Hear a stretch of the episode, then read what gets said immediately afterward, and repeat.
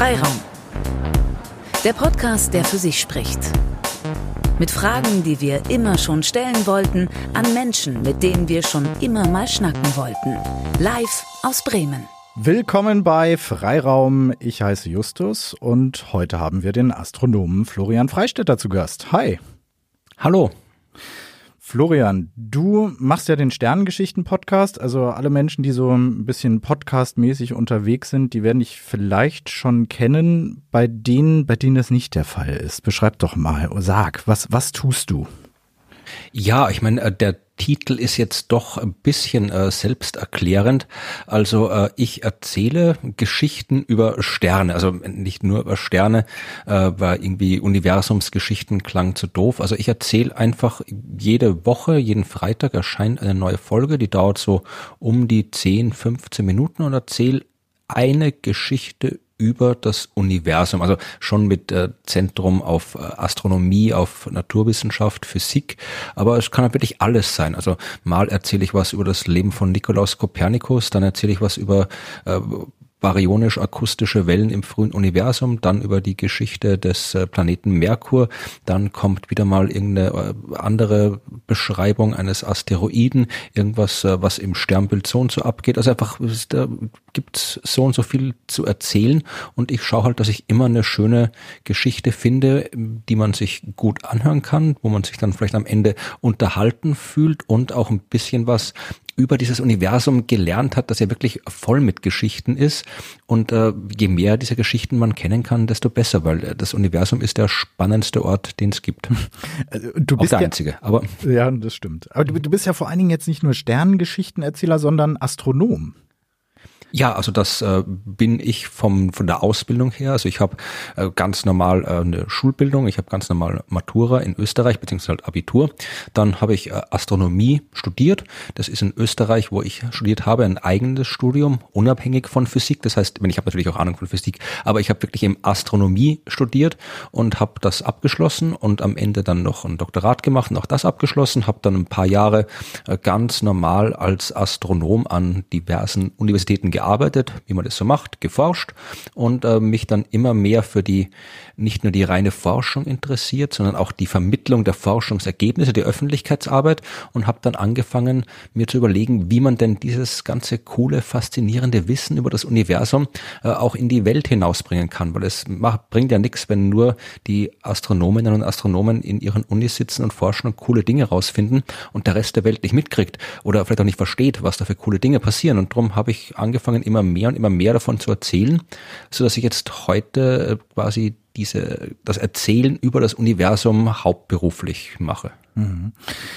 Florian, es ist ja jetzt so, wir wollten uns eigentlich hier ganz gemütlich im Bremer Presseclub auf plüschigen Sesseln treffen, um zu schnacken. Jetzt sind wir nur per App zusammengeschaltet, haben so einen also Sicherheitsabstand, ich weiß nicht, 1000 Kilometer werden es wohl sein. Wo bist du gerade?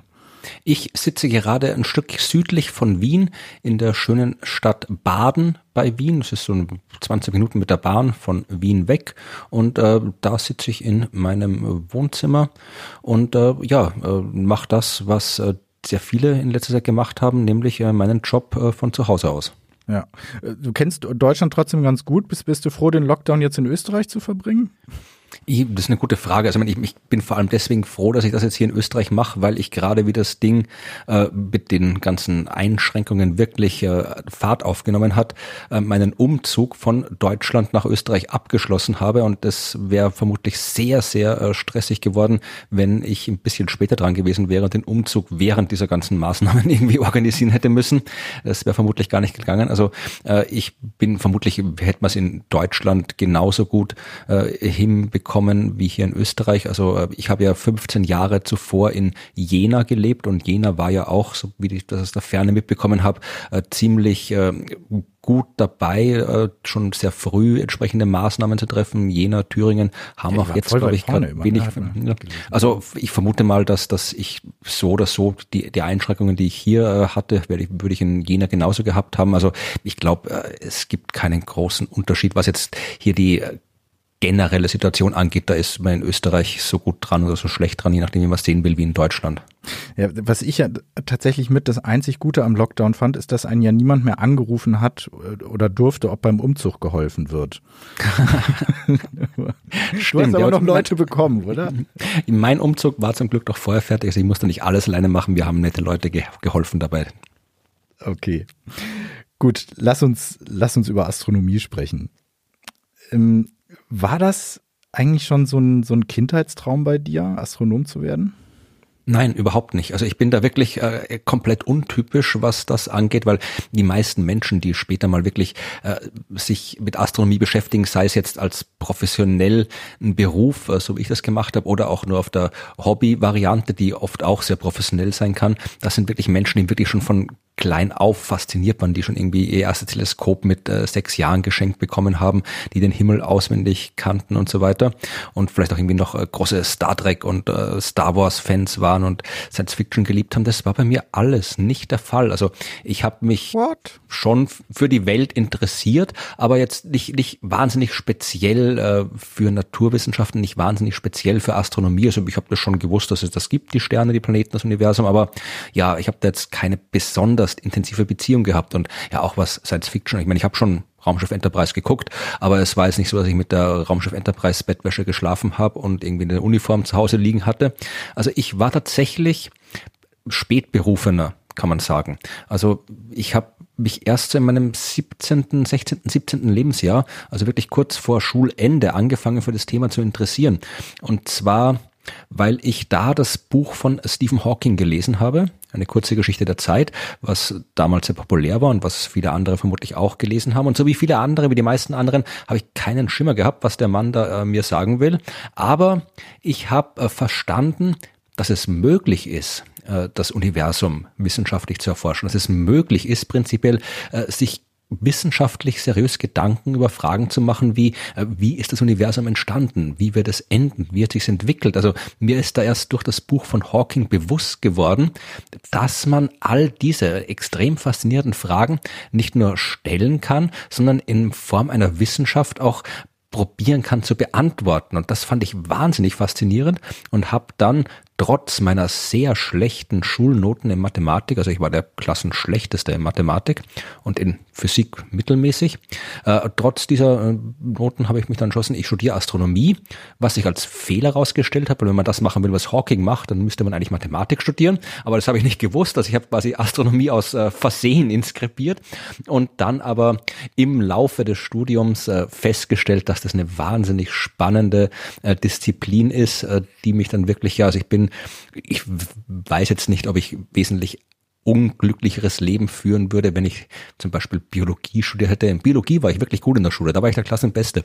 Äh, oder ob ich, wenn ich jetzt irgendwie Geophysiker geworden wäre. Also ich glaube, ich wollte immer was äh, über die Welt rausfinden. Also ich wäre vermutlich so oder so äh, Naturwissenschaftler auf die eine oder andere Art geworden. Dass es gerade Astronomie geworden ist, war Zufall, aber ein Zufall, der mich quasi sehr glücklich macht und in die richtige Ecke geführt hat. Also wie gesagt, ich bin ein spätberufener Astronom, aber wie es so ist, äh, bei den Spätberufenen, bei den Konvertiten, das sind die, die am lautesten und am intensivsten und am fanatischsten äh, von ihrer neuen äh, Leidenschaft der Welt erzählen und äh, das tue ich jetzt auch seit einiger Zeit.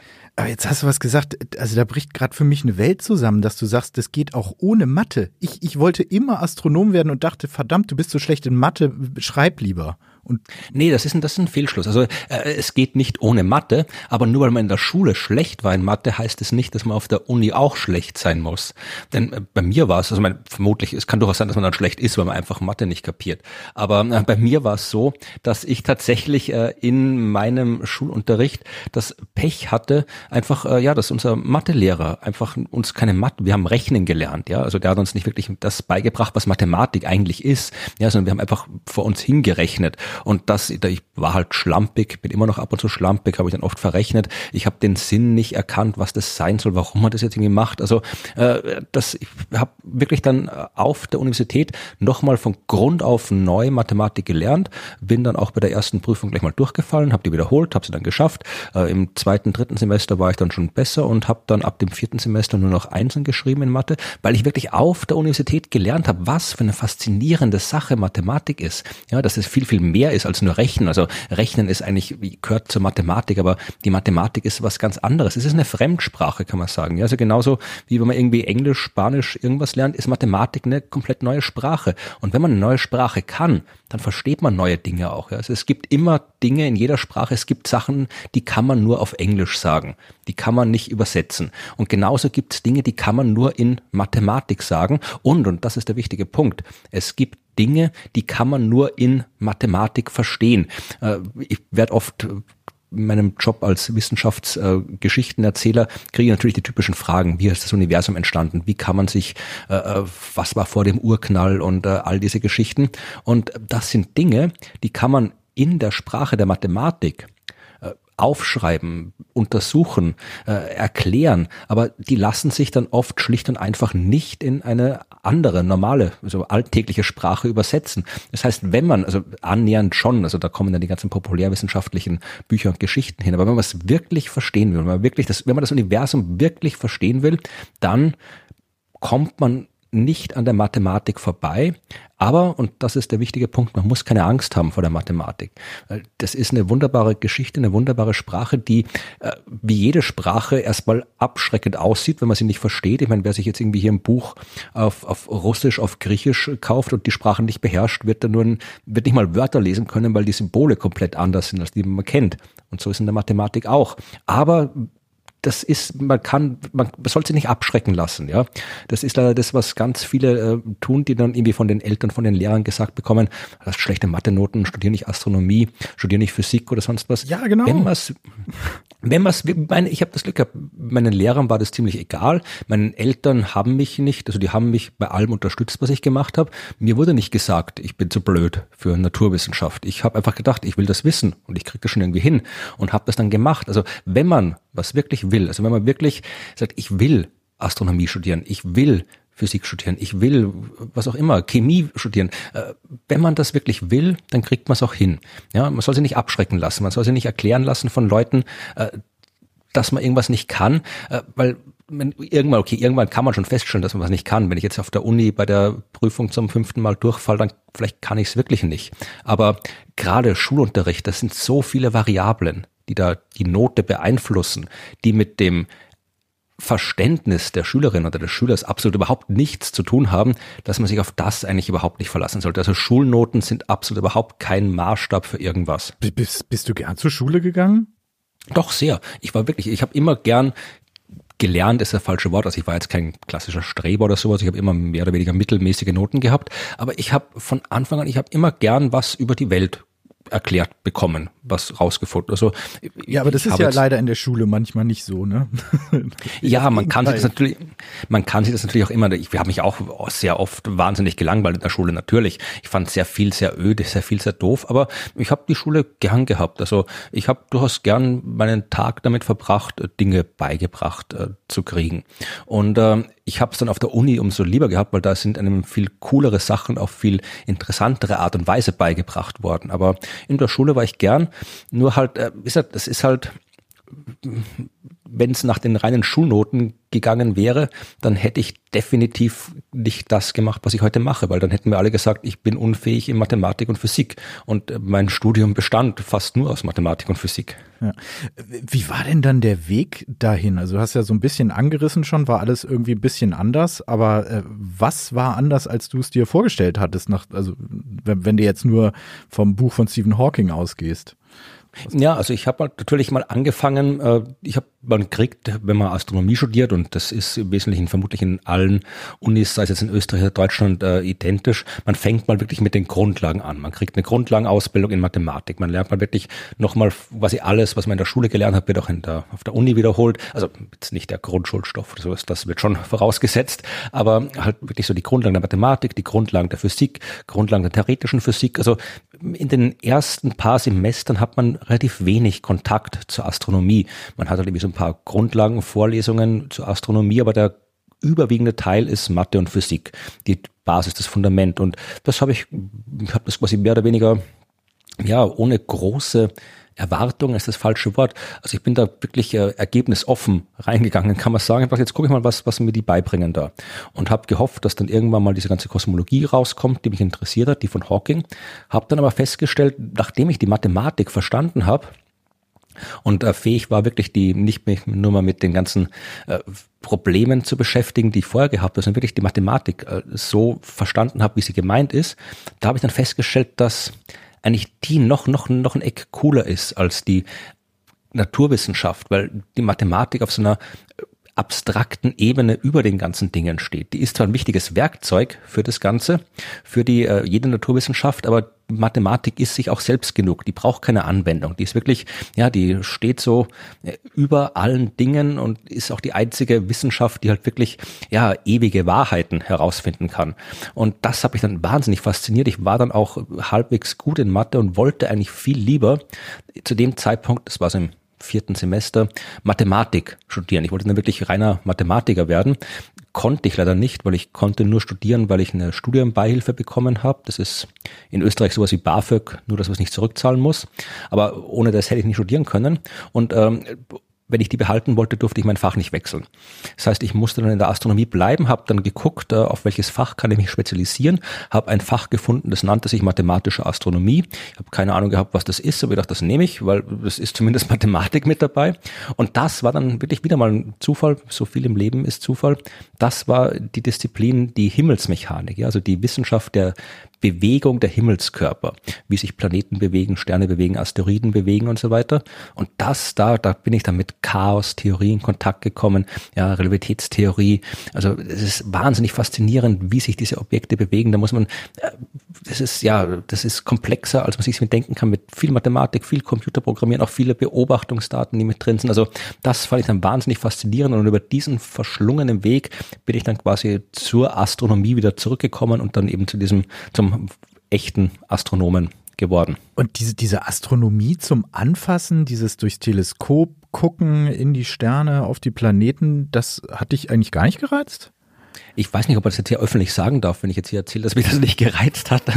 Aber ich habe tatsächlich, also ich war jetzt, ich, ich, ich habe wirklich nie äh, als Kind oder als Jugendlicher äh, Teleskope gehabt zum Beobachten. Ich habe auch tatsächlich, und das ist eher eher auch wieder dem Zufall entsprungen, während meines gesamten Astronomiestudiums, also des Diplomstudiums, nie durch ein Teleskop geschaut. Also ich habe wirklich, ich bin Astronom geworden, habe mein Diplom bekommen, ohne jemals in meinem Leben durch ein Teleskop geschaut zu haben. Ähm, das war aber mittlerweile darf man, man das überhaupt oder, oder gehört das, das ist nur so ein romantisches Bild von mir, dass die Astronomen da unterm Sternenhimmel sitzen, dick eingepackt hm. mit dem heißen Tee und den Jupiter. Das suchen. ist ein das ist ein romantisches Bild. Also man, natürlich mittlerweile sind die Studienpläne geändert. Mittlerweile hat man Praktika, wo man auch definitiv durchs Teleskop schaut. Bei mir war es anders und einmal, ich war auch einmal, ich glaube einmal habe ich es verpasst, da war ich irgendwie krank oder sowas, wo das Teleskopschauen angestanden wäre. Aber äh, wie gesagt, ich habe mittlerweile habe ich auch, ich habe auch tatsächlich dann später äh, durch Teleskope geschaut. Ich habe sogar ein paar wissenschaftliche Papers veröffentlicht, wissenschaftliche Arbeiten gemacht, äh, die auf Beobacht, wo ich die Beobachtungsdaten quasi selbst mit dem Teleskop mit äh, gewonnen habe. Also ich habe auch das mittlerweile mittlerweile korrigiert, aber tatsächlich ist es ein romantisches Bild. Also durchs Teleskop schaut in der professionellen, in der wissenschaftlichen Astronomie niemand mehr mit den eigenen Augen. Da hängen nur Kameras, Computer, Messinstrumente dran. Und man steht auch nicht im Freien idealerweise, sondern sitzt in einem äh, Kontrollraum, wo man am Computer rumtippt. Und selbst das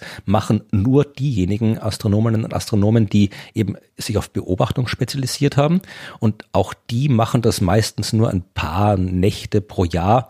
Äh, und den Rest der Zeit wird wird mit auch ganz normal Datenauswertung äh, sich beschäftigt. Und ich habe habe mich halt eben auf theoretische Astronomie äh, spezialisiert. Das heißt, äh, bei mir waren Beobachtungsdaten dann höchstens Input für meine äh, Rechnungen, Computerprogramme, aber ich selbst habe quasi nie dann in meiner wissenschaftlichen Arbeit äh, mich mit Beobachtungen beschäftigen müssen. Nicht, weil, wie gesagt, weil ich es doof fand, sondern hat es halt einfach so ergeben. Also Theorie und äh, Beobachtung, Theorie und Experiment, das sind so in allen Disziplinen die groben Kategorien und ich war halt dann Theoretiker.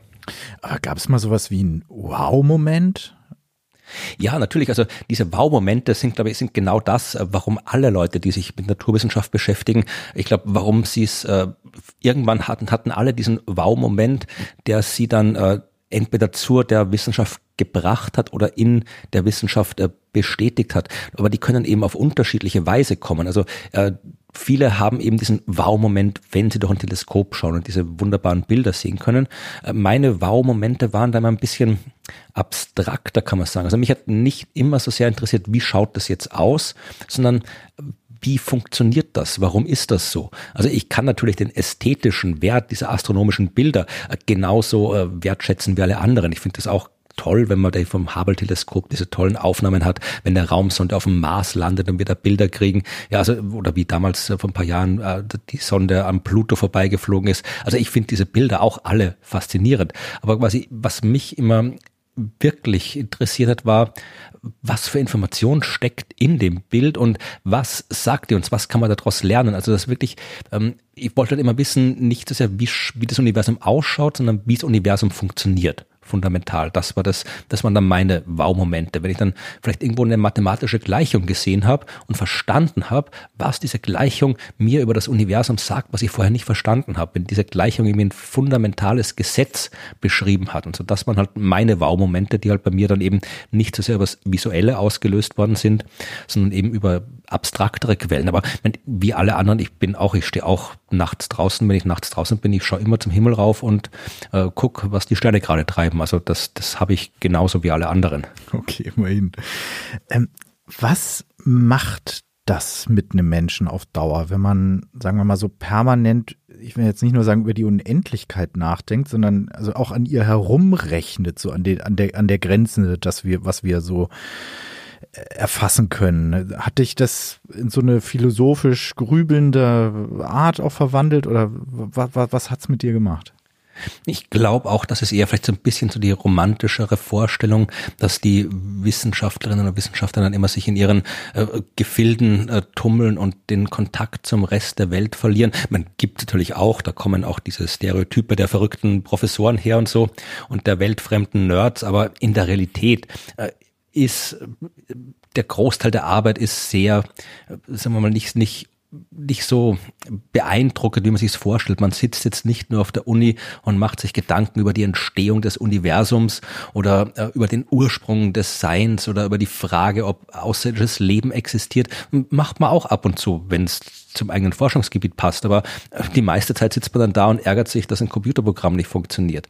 Oder äh, ärgert sich vielleicht dann noch ab der Ebene drunter, äh, dass der Kopierer schon wieder nicht irgendwie der Toner aus ist und man mit der Sekretärin diskutieren muss, wo man jetzt einen neuen Toner herbekommt. Oder dass man einen Projektantrag schreiben muss und sich an irgendwelche bescheuerten Formatvorlagen halten muss, dass ein Gutachter die eigene, die die äh, Arbeit äh, abgelehnt hat. Also es ist auch sehr viel Alltag mit dabei bei der ganzen Arbeit. Also wir hocken nicht nur ständig ständig da und grübeln über die Natur des Universums nach, sondern es ist halt in der Hinsicht ein Job wie jeder andere auch.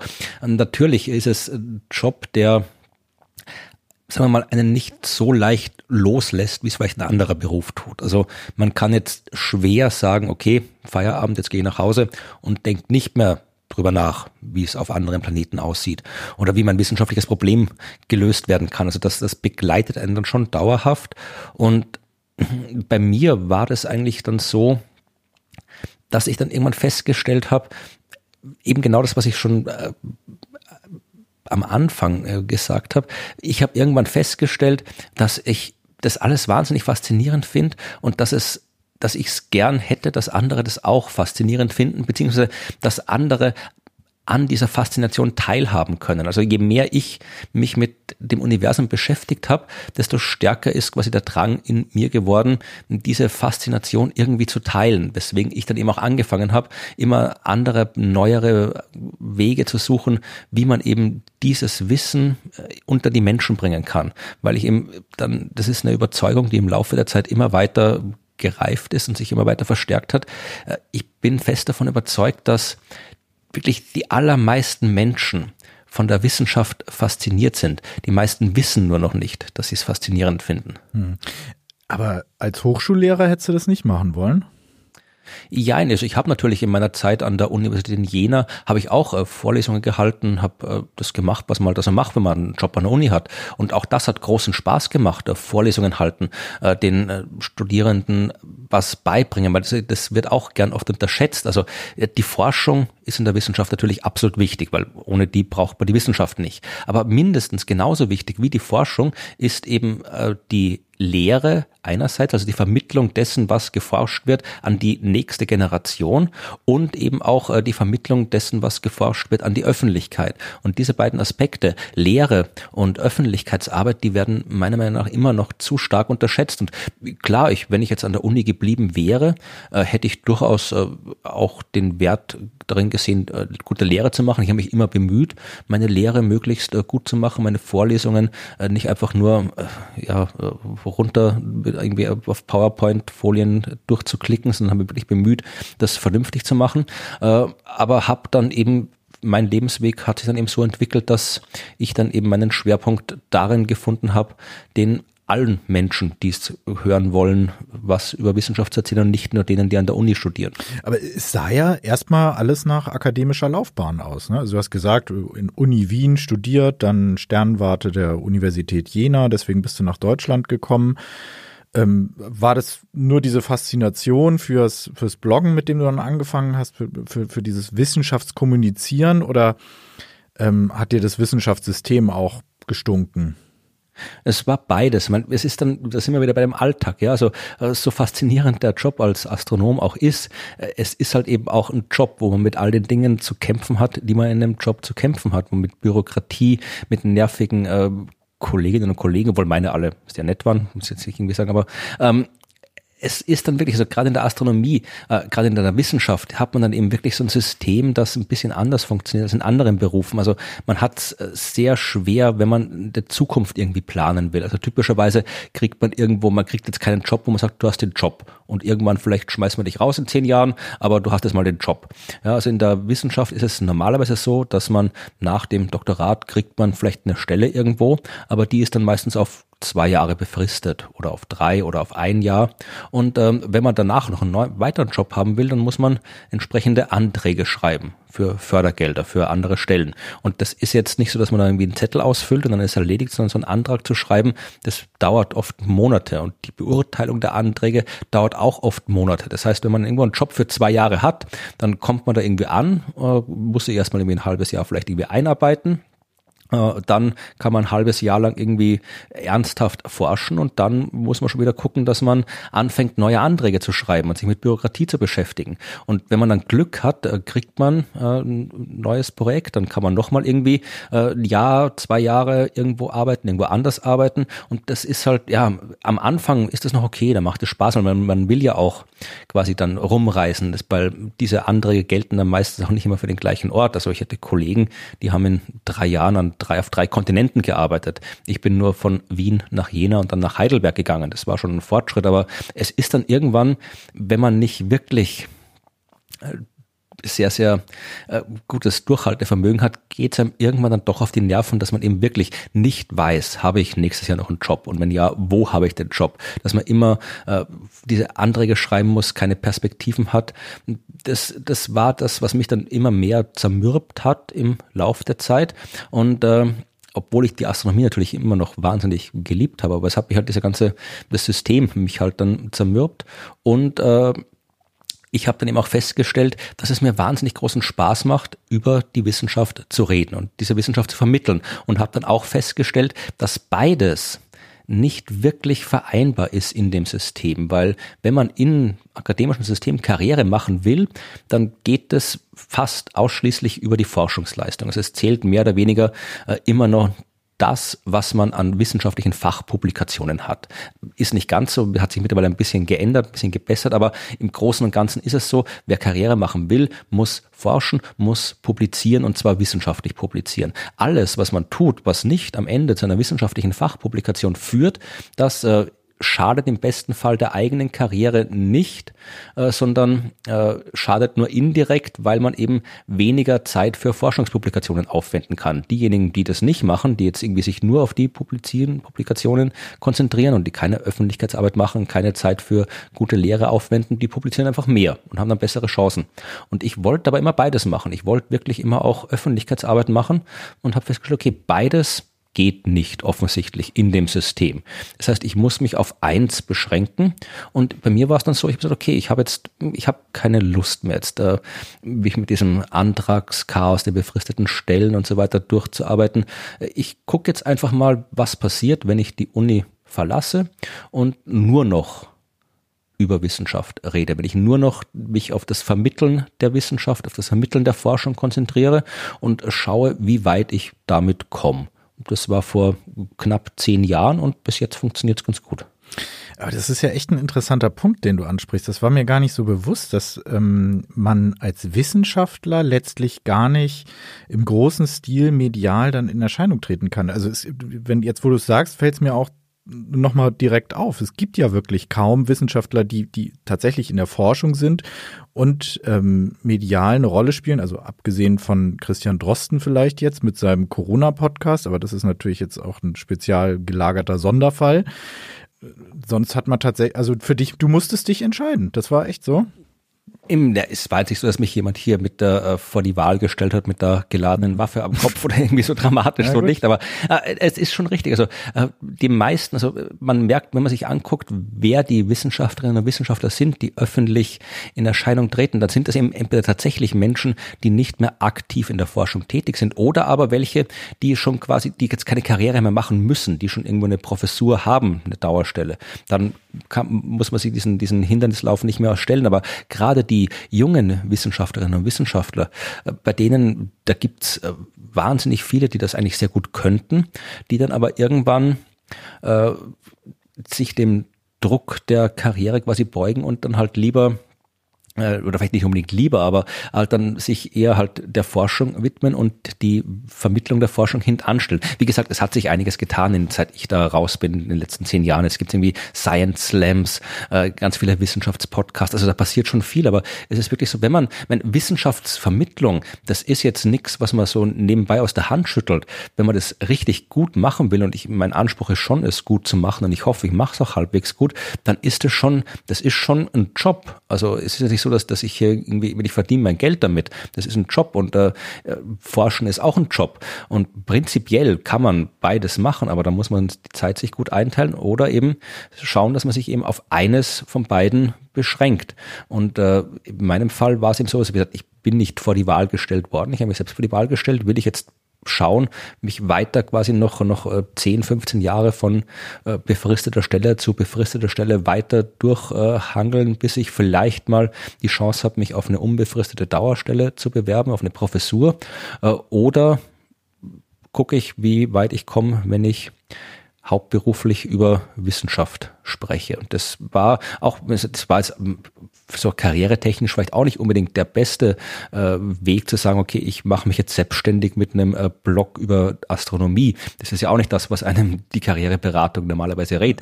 Aber in meinem Fall, in meinem Fall hat, hat sich diese durchaus äh, naive, ein bisschen uninformierte Entscheidung von mir dann am Ende doch gut bezahlt gemacht. Dann lass uns mal drüber reden, was du, was du schreibst, worüber du erzählst. Ähm, vor allem mal über dein, dein letztes Buch.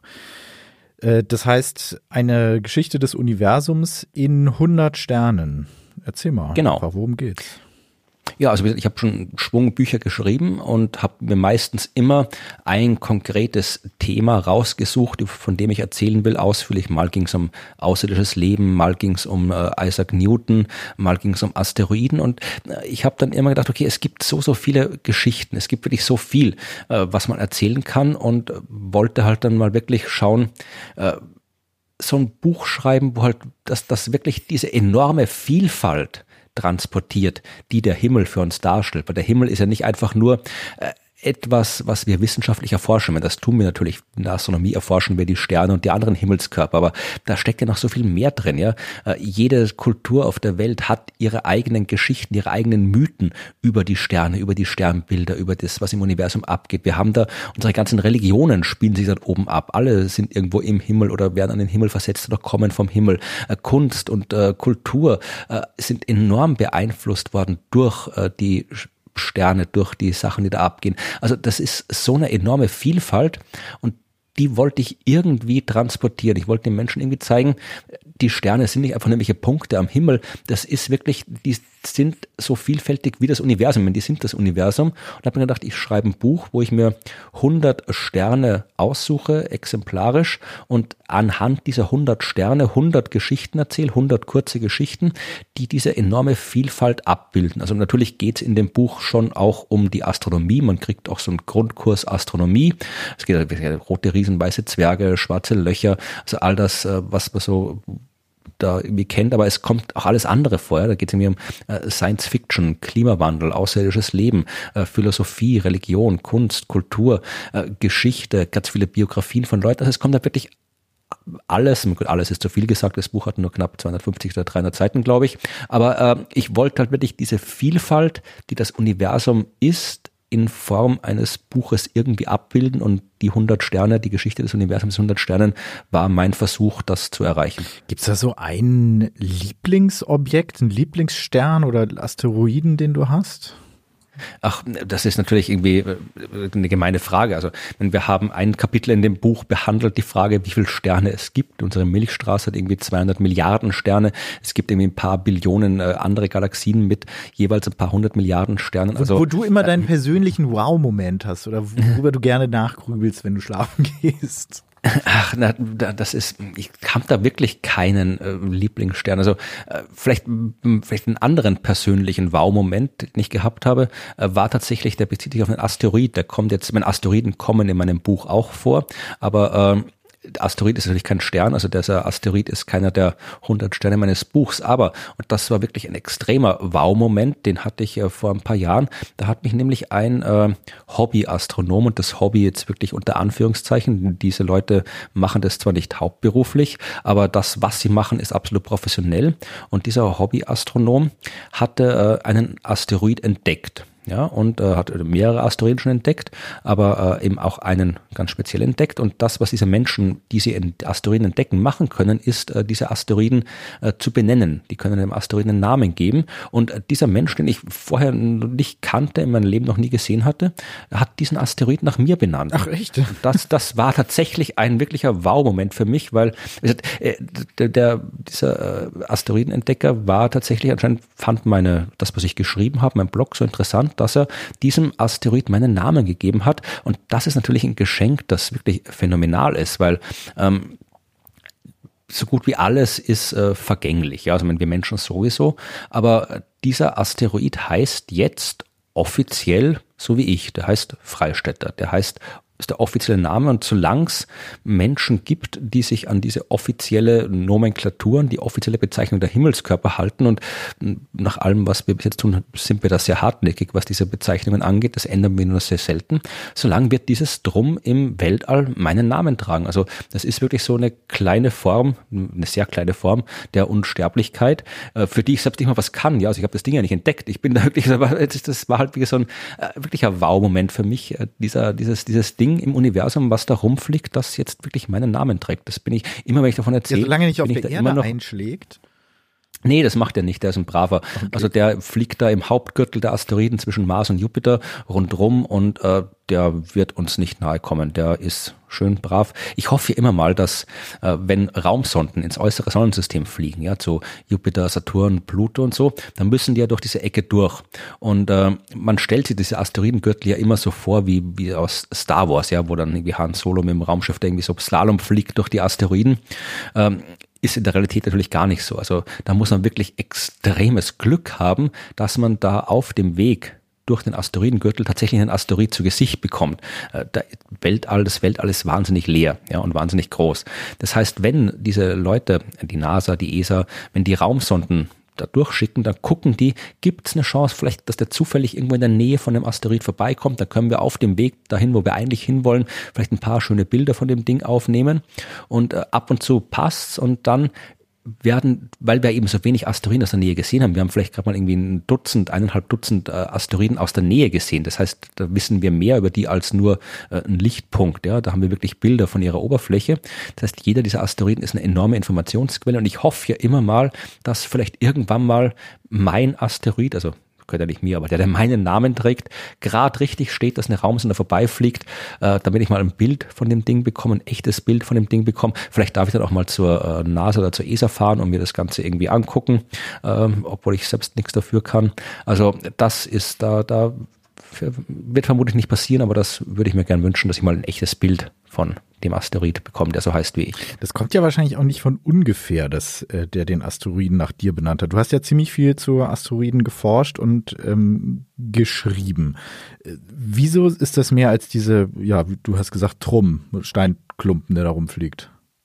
Ja, also ich ja, Asteroiden waren eins meiner Forschungsgebiete. Ich habe meine, ich bin von der Ausbildung her Himmelsmechaniker. Meine Wissenschaft ist die Bewegung der Himmelskörper und äh, ich habe mich spezialisiert auf die unter anderem Bewegung von Asteroiden. Äh, und meine Doktorarbeit habe ich über die Frage geschrieben, ob und wie und welche Asteroiden äh, mit der Erde kollidieren können und habe sie dann auch, später andere Asteroiden erforscht. Und ja, ich finde Asteroiden deswegen so faszinierend, weil sie eben so viel mehr sind als nur ein Felsbrocken, der rumfliegt. Ich meine, vielleicht kennt man sie, wenn man, wenn man Asteroiden, wenn man mehr über Asteroiden weiß, dann kennt man die meistens nur aus irgendwelchen Hollywood-Filmen, wo sie auf der Erde einschlagen und alle umbringen. Ähm, was sie tatsächlich ab und zu mal tun, aber das ist eben erstens mal nicht absichtlich natürlich und vor allem ähm, ist es, Asteroiden sind halt viel, viel mehr als diese äh, scheinbaren Bösewichte, die von Hollywood eine schlechte Presse bekommen haben. Asteroiden sind das, aus dem alles andere entstanden ist in einem Sonnensystem. Asteroiden sind, wenn man es ein bisschen despektierlich sagen will, der Bauschutt des Sonnensystems oder äh, wenn man es äh, ein bisschen anders formulieren will, dann sind Asteroiden die ursprüngliche Materie, aus der alles entstanden ist. Ja, also bevor Planeten da waren, bevor die Erde da war, war Gas und Staub da. Und dieser Gas und Staub hat sich zusammengeballt, hat immer größere Objekte gebildet, bis dann eben so ein Schwung Asteroiden Felsbrocken, Gesteinsbrocken äh, da waren, die die Sonne umkreist haben. Und diese Brocken sind dann wieder, sehr vereinfacht gesagt, miteinander kollidiert und haben äh, dann die Planeten gebildet. Und die Asteroiden, die dabei übrig geblieben sind, also diese Brocken, die nennen wir heute Asteroiden. Das heißt, Asteroiden sind die ursprünglichste Materie, die wir haben können im Sonnensystem. Das sind quasi äh, Überbleibsel unserer Vergangenheit. Wenn wir unsere Vergangenheit verstehen wollen, äh, dann müssen wir die Asteroiden verstehen. Ja, und die Asteroiden, die haben natürlich auch später, als sie eingeschlagen sind auf der Erde, haben sie der jungen Erde das Wasser gebracht. Ja, also die junge Erde hatte fast überhaupt kein Wasser an ihrer Oberfläche. Das kam erst später durch das gefrorene Eis im Inneren der Asteroiden, die eingeschlagen sind. Das heißt, Woher wissen wir das? Ah, also das, wir wissen, wir können, äh, wir können ja Asteroiden, wir sind ja auf ein paar Objekten tatsächlich gelandet, ja, und wir können dann das Eis dort chemisch untersuchen und äh, die die äh, chemische Zusammensetzung des Eises, die ganzen äh, kernphysikalischen Eigenheiten bestimmen. Wir können auch äh, schauen, wie das Wasser auf unserer Erde äh, funktioniert, wo das herkommt, auch da die chemischen Eigenheiten bestimmen und sehen halt dann, dass das Ur andere Quellen haben muss. Also das Wasser es unterscheidet sich chemisch leicht, äh, je nachdem, wo es herkommt. Äh, hat mit Isotopen zu tun und so, das wird jetzt alles zu lange dauern, das ausführlich zu erklären. Aber äh, wenn wir die Asteroiden untersuchen, dann können wir eben feststellen, aus was die bestehen und wir können auch, wir können Krater zählen, wir können Krater auf dem Mond zählen, ja, und die, das Alter der Krater bestimmen und dann sehen wir halt wann, wo, wie viele Asteroiden eingeschlagen haben. Und wenn auf dem Mond Asteroiden eingeschlagen haben, ja, dann wird auf der Erde auch Asteroiden eingeschlagen haben, weil das ist gleich nebenan. Warum sollten die alle auf dem Mond fliegen und nicht ein paar auf die Erde? Also wir haben schon Wege und Mittel, um rauszufinden, wie das abgelaufen ist. Können wir mit denen also, auch irgendwas anfangen? Selbstverständlich, wir können im Wesentlichen alles anfangen, weil das ist das große Problem. Wir reden immer so gern von diesen Science-Fiction-Visionen, von wir bauen hier eine riesige Raumstation, nicht nur für irgendwie zehn Leute wie jetzt, sondern für tausend Leute oder wir bauen eine bemannte Basis auf dem Mars, wir bauen gigantische Solarkraftwerke im All und lösen unser Klimaproblem, wir bauen ein Generationenschiff und fliegen damit zum nächsten Stern. Also all diese Dinge, die man im Prinzip machen kann. Also das sind jetzt keine unüberwindlichen wissenschaftlichen Hindernisse, sondern eigentlich eher nur äh, technische äh, hin Probleme, dieses also komplexe und extrem teure äh, Ingenieursaufgaben, die zu lösen sind, aber jetzt nicht irgendwie sowas wie wir bauen den Überlichtgeschwindigkeitsantrieb. Ja, das ist das ist Science Fiction. Aber alles andere, wir könnten es machen. Das Problem ist nur, egal was wir im Weltall bauen wollen, wir müssen irgendwie Zeug haben, mit dem wir das bauen können. Und das einzige Zeug, das wir zum Bauen haben momentan, liegt bei uns auf der Erde rum. Und es ist wahnsinnig teuer und aufwendig, was auch immer von der Erde mit einer Rakete ins Weltall zu bringen. In eine Rakete passt kaum was rein. Es ist wahnsinnig teuer, eine Rakete ins All zu schicken. Ja, also wenn man jetzt irgendwie, wenn man hier eine Flasche Wasser auf die ISS schicken will, dann kostet die dort umgerechnet irgendwie 10.000 äh, Dollar oder sowas, ja, was halt die Transportkosten sind. Das heißt, äh, für irgendwelche großen äh, Science-Fiction-mäßigen Konstruktionsaufgaben im All das mit dem Zeug zu machen, das wir auf der Erde haben, geht schlicht und einfach nicht, ja. Beziehungsweise es wäre absurd komplex und absurd teuer. Aber die Asteroiden, die sind ja das Material, aus dem alles andere entstanden ist. Das heißt, alles, was wir hier auf der Erde finden, gibt es auch in den Asteroiden. Da finden wir äh, sämtliche Metalle, wir finden dort Wasser, wir finden Sauerstoff, Wasserstoff als Treibstoff, wir haben da wie Gold, Silber, seltene Erden. Also alles, was wir brauchen, gibt in den Asteroiden und durchaus auch leichter zu, leichter abzubauen als auf der Erde, wenn man davon absieht, dass man halt mal zu den Asteroiden ins Weltall muss. Aber wenn man mal dort wäre, kriegt man das Zeug dort viel leichter äh, raus als hier auf der Erde, wo man irgendwie sich tief äh, runterbuddeln muss, Bergwerke anlegen und so weiter. Das heißt, die Asteroiden wären die ideale Quelle für alles, was wir auch immer gerne machen wollen im Weltall. Und in der Hinsicht unser, wie soll ich sagen, unser, die Asteroiden sind unser unser Weg äh, in eine, in, in unsere Zukunft. Also wenn wir als Menschheit eine dauerhafte Zukunft haben wollen auf nicht nur auf der Erde, sondern einfach eine dauerhafte Zukunft haben wollen, dann müssen wir früher oder später darüber nachdenken, die Erde äh, dauerhaft zu verlassen und in größerer Menge zu verlassen, weil je länger wir warten, desto lebensfeindlicher wird die Erde. Nicht nur jetzt durch den menschengemachten Klimawandel, das ist eine ganz andere Geschichte, aber äh, früher oder später kommt ein Asteroid und schlägt ein, früher oder später äh, gibt es irgendwie einen Supervulkanausbruch, früher oder später passiert irgendwas auf der Erde, das diesen Planeten zum größten Teil vielleicht unbewohnbar für uns machen wird. Und bevor jetzt jemand Angst kriegt, wenn ich früher oder später sage, dann rede ich so von Zeiträumen irgendwie ein paar hunderttausend Jahre oder sowas. Das ist jetzt nicht so, was morgen passiert. Aber wenn man langfristig denkt, ja, dann ist es halt äh, sehr unpraktisch für uns Menschen, alle auf einem Himmelskörper zu hocken. Das heißt, wir sollten irgendwie raus, mehr als einen Himmelskörper äh, besiedeln. Und das geht nur mit Asteroiden. Da gibt's kaum, da gibt's keinen anderen sinnvollen Weg. Wir müssen, wenn wir ins All wollen, wenn wir wirklich ins All wollen, müssen wir uns mit den Asteroiden beschäftigen.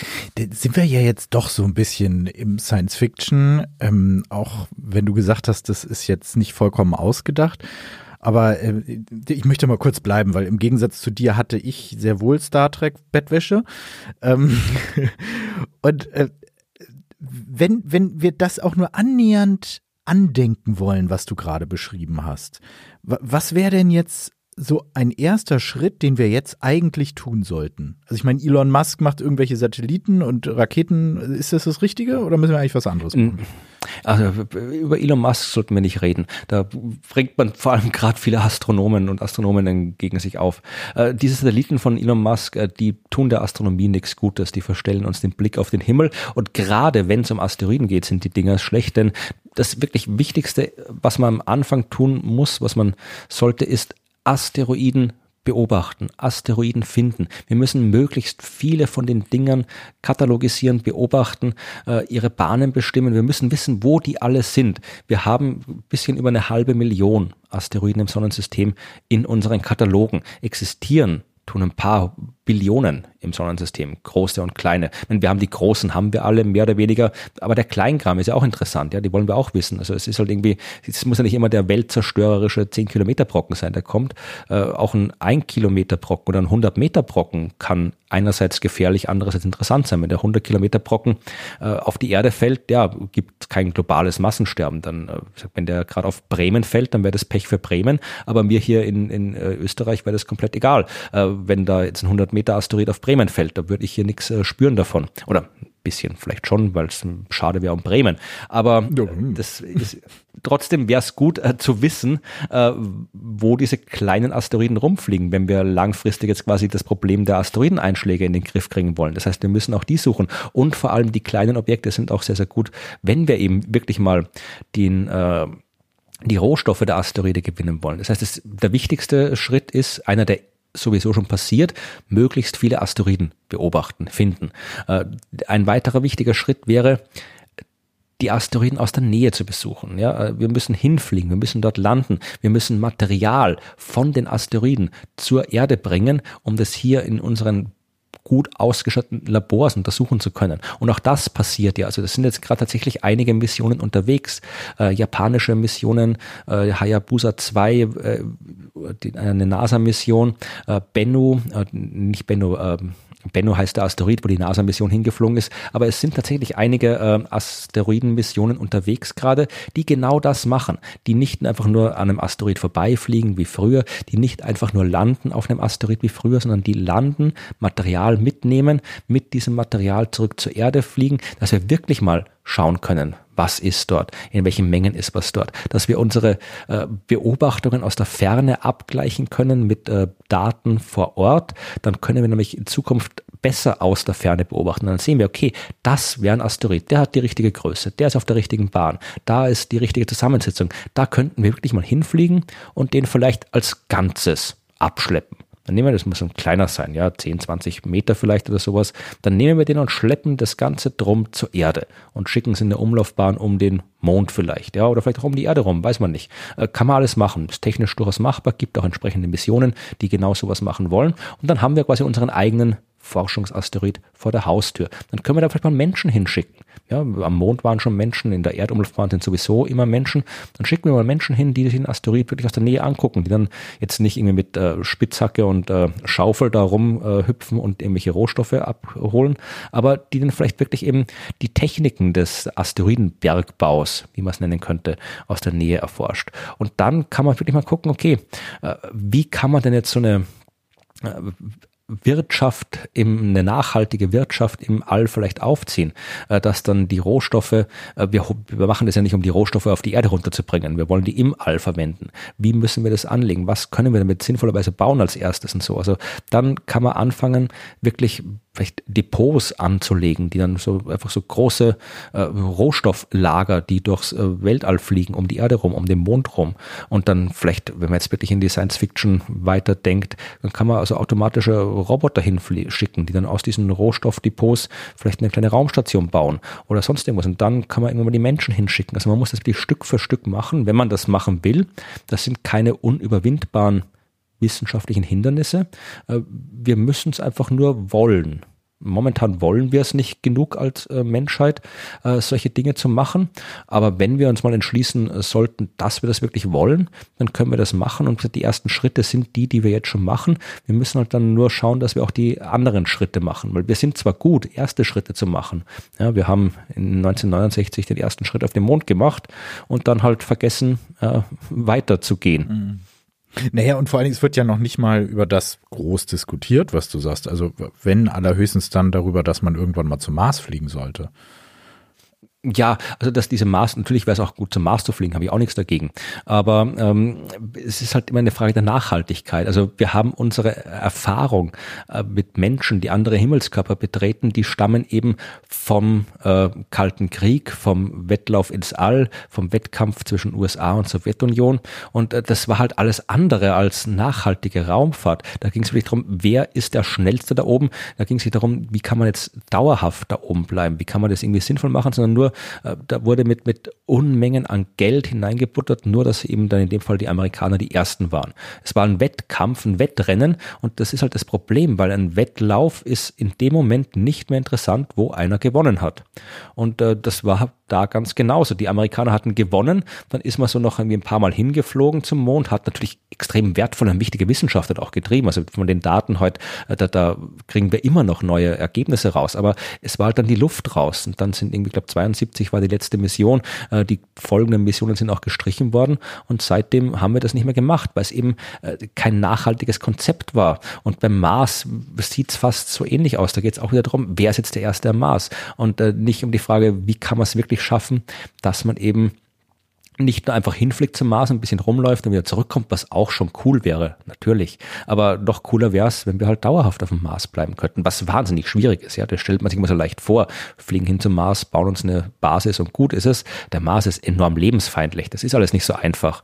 Ja, also die ganzen Konzepte von Elon Musk und diese Mars One und was da alles im Laufe der Zeit aufgetaucht ist. Also wenn man das so naiv umsetzt, dann äh, sterben die Leute da ziemlich schnell, die auf dem Mars leben. Aber wenn man es wirklich nachhaltig machen will, dann muss man eben mit den Asteroiden Asteroiden anfangen, dann muss man mal sich eine vernünftige Raumstation ins All bauen. Wirklich groß mit den Materialien der Asteroiden. Dann muss man vielleicht gucken, ja, machen wir am Mond was, der ist noch näher dran, ja, dann bauen wir uns mal am Mond was hin, bleiben dort. Dann bauen wir mal eine Infrastruktur zwischen Erde und Mond im Weltall. Ausgehend von dieser Infrastruktur äh, bauen wir größere Raumschiffe, die wir direkt aus dem Weltall äh, starten können, ohne sie erst irgendwie aus dem Gravitationstrichter eines Planeten hochschicken zu müssen, was teuer ist.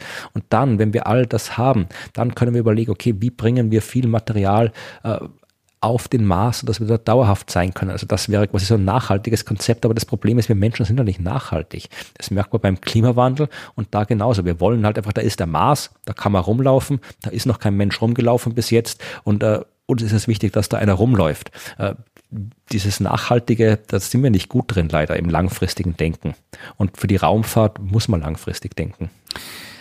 Wenn wir nochmal auf die, die Theorie gucken, auf die Astronomie, würdest du dir eine Prognose zutrauen, was wir da in den nächsten 20 Jahren entdecken werden? Ach, das Oder wünschst du dir was? Ja, also Prognosen sind immer gut, die sind dann so gut wie immer falsch. Äh, was ich mir wünsche, also ich würde mir natürlich äh, das wünschen, was laut den äh, Boulevardmedien sowieso ständig entdeckt wird, nämlich die zweite Erde. Ja, also die ist ja alle paar Wochen entdeckt irgendwer wieder die zweite Erde, also einen Planeten, auf dem die gleichen Bedingungen herrschen wie hier bei uns auf der Erde. Ähm, haben wir tatsächlich noch nicht entdeckt, äh, weil wir die Mittel dazu noch nicht haben. Wir können zwar jede Menge Planeten anderer Sterne entdecken, haben das auch schon gemacht, 1995 den ersten, mittlerweile haben wir ein paar tausend entdeckt. Äh, wir haben allerdings tatsächlich noch keinen gefunden, der so ist wie unsere Erde. Wir haben Planeten gefunden, die so groß sind wie die Erde, so schwer sind wie die Erde, auf denen vielleicht Temperaturen herrschen könnten wie auf der Erde, aber wie es da wirklich ist, ob es da wirklich einen Planeten gibt, der die gleichen lebensfreundlichen Bedingungen aufweist wie unser Planet, das wissen wir nicht. Und da tatsächlich schaut's gut aus, denn äh, die nötigen technischen Mittel, um das rauszufinden, die werden wir in den nächsten Jahren haben. Das heißt, da ist so ein Zeitraum von 20 Jahren durchaus realistisch, dass wir sagen können, wenn es anderswo einen Planeten gibt mit den gleichen Bedingungen wie auf der Erde, eine echte zweite Erde, dann werden wir die in den nächsten 20 Jahren auch gefunden haben. Also das ist was, wo ich mir durchaus wünschen würde, dass äh, wir das auf die eine oder andere Art ein Resultat bekommen. Äh, was anderes ist, äh, was mich auch sehr umtreibt, äh, da bin ich jetzt kein Experte, das ist wirklich nur so aus meiner Laiensicht, ist die ganze Geschichte mit der dunklen Materie, die jetzt genau zu erklären vermutlich auch zu weit führen würde, aber es geht darum, dass wir seit mehr als 100 Jahren oder seit fast 100 Jahren äh, Beobachtungen haben und wirklich unabhängige Beobachtungen von verschiedenen Menschen an verschiedenen Objekten, Galaxien, Sterne, Galaxienhaufen, die uns zeigen, dass äh, es im Universum offensichtlich mehr Materie gibt, als wir sehen können und nicht, weil wir zu blöd sind zum Sehen, sondern weil das grundsätzlich andere Art von Materie ist, die anders mit äh, Lichtwechsel wirkt, also quasi unsichtbare Materie wäre vielleicht das bessere Wort, wenn es nicht so pseudowissenschaftlich klingen würde.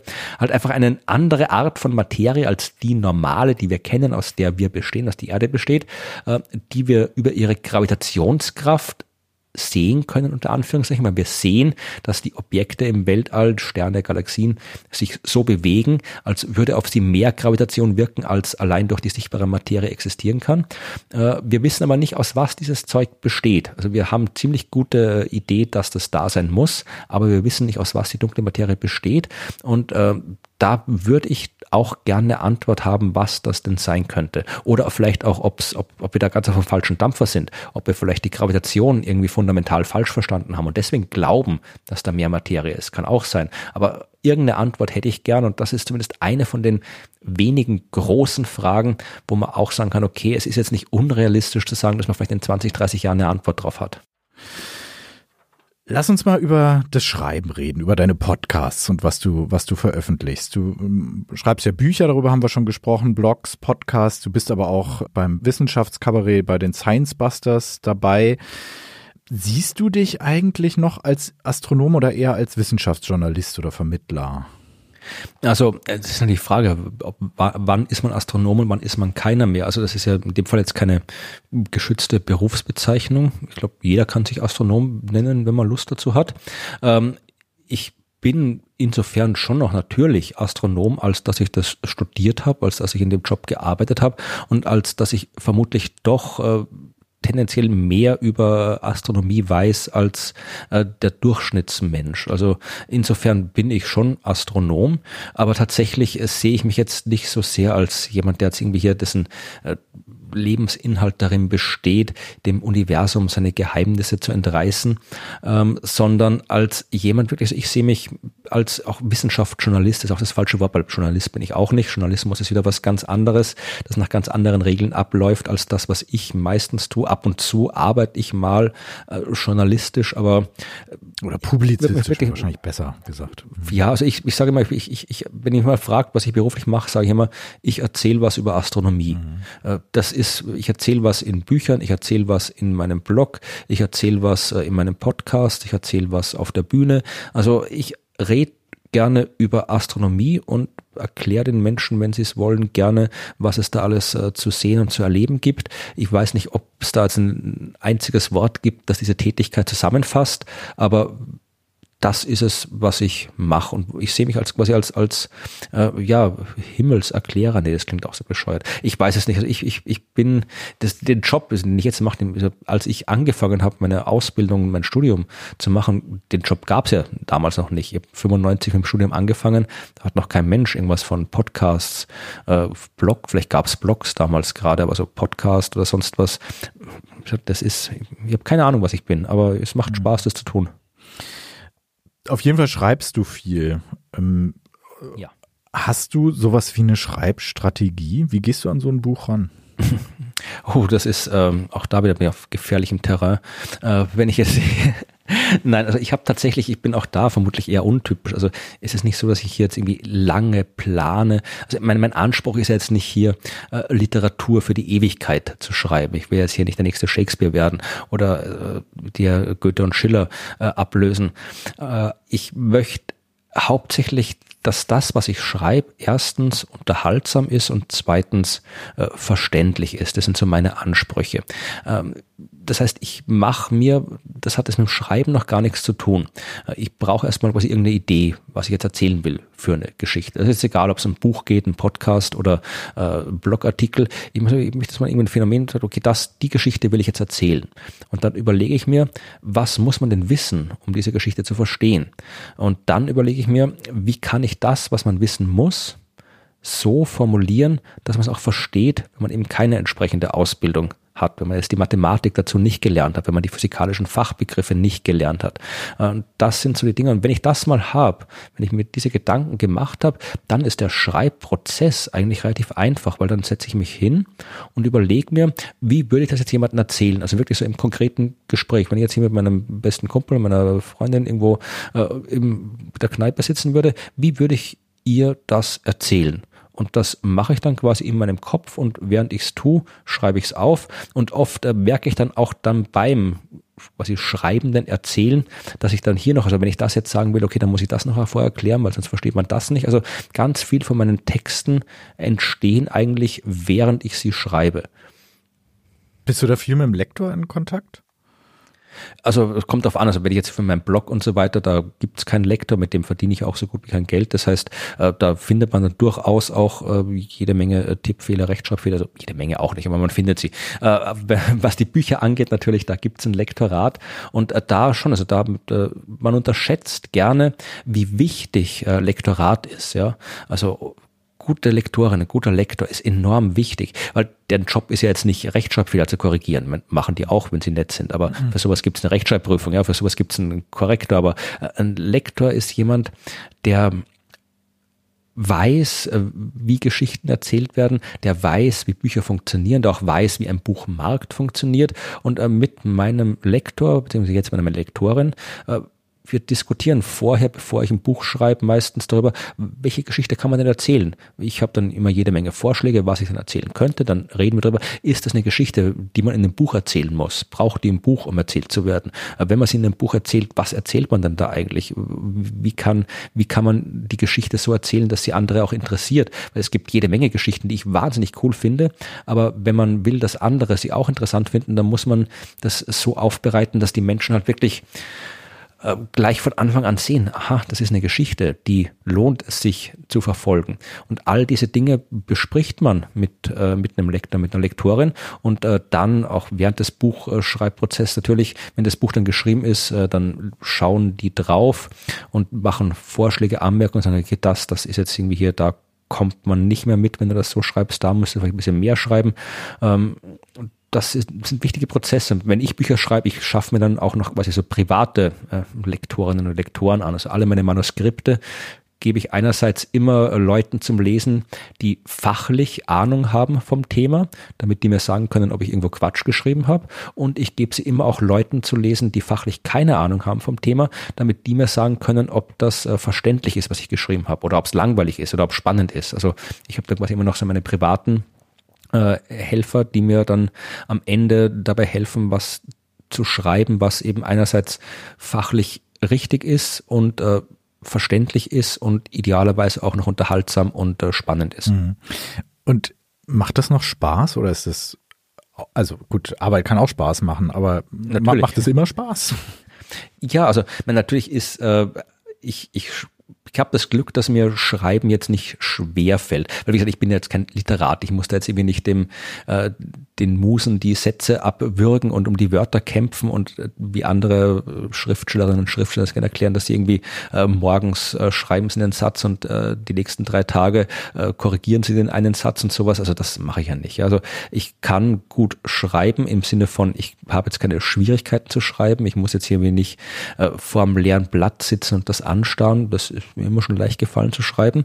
Also da habe ich jetzt kein Problem. Das macht mir auch Spaß. Aber was mir wirklich am meisten Spaß macht, ist tatsächlich mir diese Geschichten, die ich erzählen will, einerseits zu finden und äh, sie zu erzählen oder sagen wir mal, sie erzählt zu haben. Also dann, dann mit den Leuten dann drüber reden zu können. Also ich habe wahnsinnig viel Spaß daran, mir Gedanken darüber zu machen, welche Bücher ich als nächstes schreiben könnte. Ich habe wahnsinnig viel Spaß daran, äh, die Inhalte für diese Bücher zu recherchieren. Und da lerne ich natürlich auch wahnsinnig viel, wenn ich eben all das äh, probiere rauszufinden, zu verstehen, was ich, muss ja erstmal selbst verstehen, was ich erzählen will. Und äh, das macht wahnsinnig viel Spaß. Ich habe wahnsinnig viel Spaß, wenn ich ein Buch geschrieben habe, äh, wenn ich dann äh, bei Lesungen Lesungen, bei Vorträgen mit Leuten drüber reden kann, was sie über das Buch denken, ihre Fragen beantworten kann, mit ihnen diskutieren kann. Zwischendurch muss ich das Ding halt schreiben. Das macht manchmal mehr Spaß, manchmal weniger Spaß, so wie jede Arbeit. Manchmal setze ich mich hin und dann flutscht es raus und dann habe ich an einem Tag irgendwie fünf Kapitel geschrieben. Manchmal kämpfe ich an einer halben Seite rum. Fünf? Äh, an einem Tag?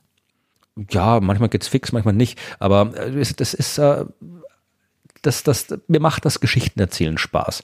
Und deswegen ähm, habe ich halt auch kein Problem, die Dinge zu tun, die ich tun muss, um die Geschichten erzählen zu können. Okay, also, also deine Lektorin musste ich eher bremsen. So klingt das.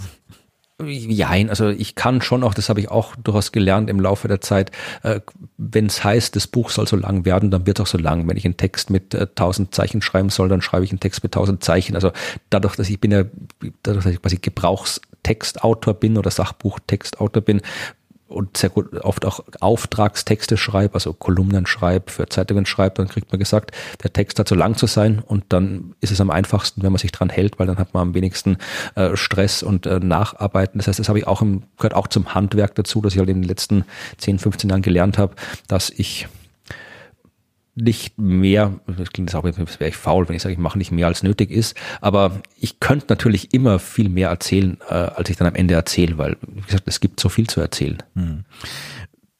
Glaubst du eigentlich, dass dadurch, dass du diese Wissenschaft dem, dem Publikum näher bringst, also natürlich ist das schön für die, es ist ein Stück weit Entertainment, aber hast du damit auch ein Stück das Gefühl, die, die Welt ein bisschen besser zu machen? In Zeiten von Pseudowissenschaften und all dem? Es wäre natürlich schön, wenn das so ist. Also ich bin jetzt auch daher nicht mit dem Anspruch an meine Arbeit gegangen, ich will jetzt die Welt besser machen. Also das, äh, ich bewundere alle Menschen, äh, die diesen Anspruch haben es dann auch noch schaffen, am Ende die Welt zu verbessern. Also die bewundere ich sehr. Aber ähm, ich ich möchte halt einfach, ich möchte wirklich, ich möchte meine Faszination teilen. Das ist, mein, das ist ja auch sehr, sehr, gar nicht unbedingt altruistisch. Wenn, wenn man irgendwas wirklich toll findet, dann erzählt man es allen, ob sie es hören wollen oder nicht. Das macht man ja bei allen so. Wenn man eine Band toll findet, dann spielt man seinen Freundinnen und Freunden das, die Musik vor, äh, egal ob sie es hören wollen oder nicht. Und genauso, ich finde halt Astronomie toll und erzähle allen davon. Ähm, ich habe natürlich schon auch ein bisschen den Anspruch, äh, dafür zu sorgen oder dafür zu sorgen klingt auch schon wieder so ähm, seltsam. Also ich habe schon auch den Anspruch, den Menschen Wissen zu vermitteln, das sie vielleicht gerne haben, aber nicht wissen, dass es ihnen fehlt. Ja, weil äh, dieses Wissenschaft oder Wissen über das Universum ist ja in der Hinsicht unterscheidet sich für mich jetzt nicht sonderlich von, sagen wir mal, irgendwie Kunst und Kultur. Ja, also äh, es gibt ganz viele Menschen, die vielleicht die, die dritte Symphonie von Beethoven wahnsinnig geil finden, aber es nicht wissen, weil die das noch nie im Leben gehört haben und auch nie auf die Idee kämen, mal sich irgendwie eine Symphonie von Beethoven anzuhören. Und genauso gibt es ganz viele Menschen, äh, die nie, aus welchen Gründen auch immer, die Gelegenheit hatten, sich mit Wissenschaft auseinanderzusetzen. Sei es aus äh, Vorurteilen, weil ihnen gesagt wurde, du bist zu blöd dafür, sei es aus anderen Vorurteilen, weil sie denken, das ist zu kompliziert, das ist langweilig, aus welchen Gründen auch immer. Ja, und äh, wenn man ein paar von diesen Menschen erreichen kann und ihnen zeigen kann, dass da was ist, das wahnsinnig faszinierend ist, dass halt einfach äh, ohne jeglichen jetzt äh, sagen wir konkreten Zweck im, im Sinne unserer modernen kapitalistischen Welt, sondern wirklich, dass das einfach, weil man es weiß, ist es beeindruckend, ist es toll. Es ist einfach ein cooles Gefühl, das zu wissen, das erfahren zu haben, das verstanden zu haben.